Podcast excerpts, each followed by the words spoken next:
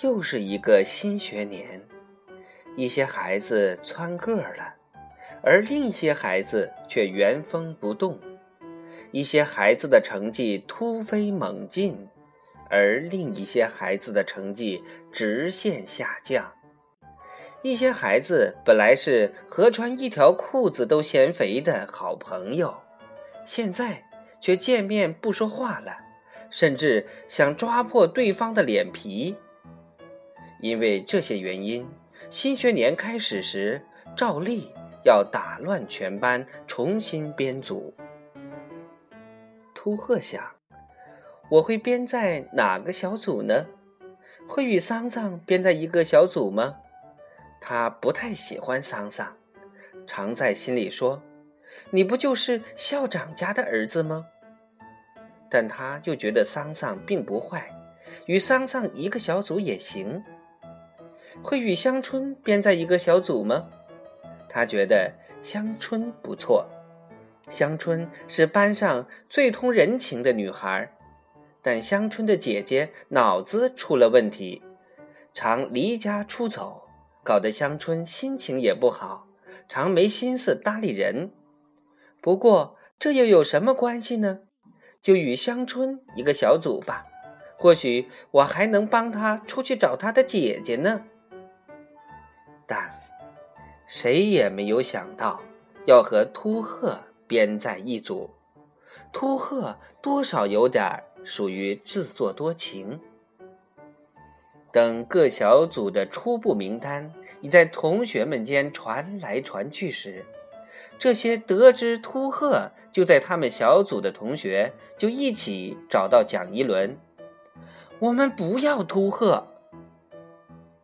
蒋一轮纠正道：“陆鹤。”一个女生说：“叫陆鹤也好，叫秃鹤也好，这都无所谓，反正我们不要他。”蒋一轮说：“谁告诉你们，他与你们就是一个小组的呢？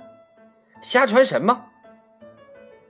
蒋一轮等把这几个孩子打发走了之后，用铅笔把秃鹤的名字一圈，然后又画了一道杠，将它插进了另一个小组。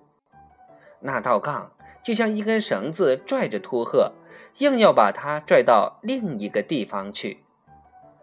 这个小组的同学又知道了秃鹤被分给他们了，就学上面的那个小组的办法，也都来找蒋一轮。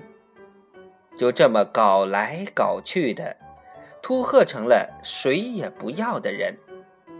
其实大多数人对秃鹤与他们分在一个小组，倒也觉得无所谓。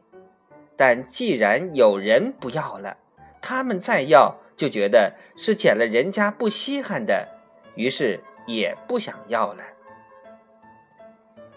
蒋一轮将秃鹤叫到办公室：“你自己打算分在哪一个组？”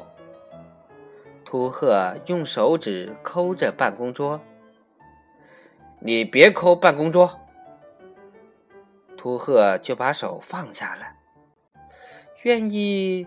在哪一个组呢？秃鹤又去抠办公桌了。让你别抠办公桌，就别抠办公桌。秃鹤就又把手放下了。你自己选择吧。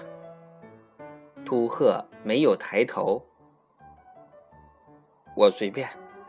说完，就走出了办公室。秃鹤没有回教室，他走出校园，然后沿着河边，漫无目标的往前走，一直走到那个大砖窑。当时砖窑顶上还在灌水，一窑的砖烧了三七二十一天，现在都已烧熟了。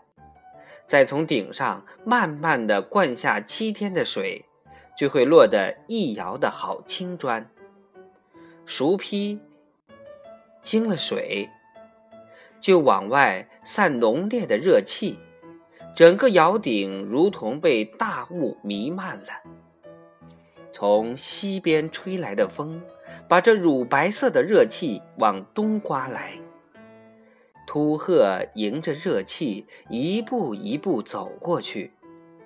后来，他爬到离不远的一堆摇坯上，他完全被笼罩在热气里。偶尔吹来一阵大风，吹开热气，才隐隐约约地露出他的身体。谁也看不到他，他也看不到别人。秃鹤觉得这样挺好，他就这么坐着，让那湿润的热气包裹着他，抚摸着他。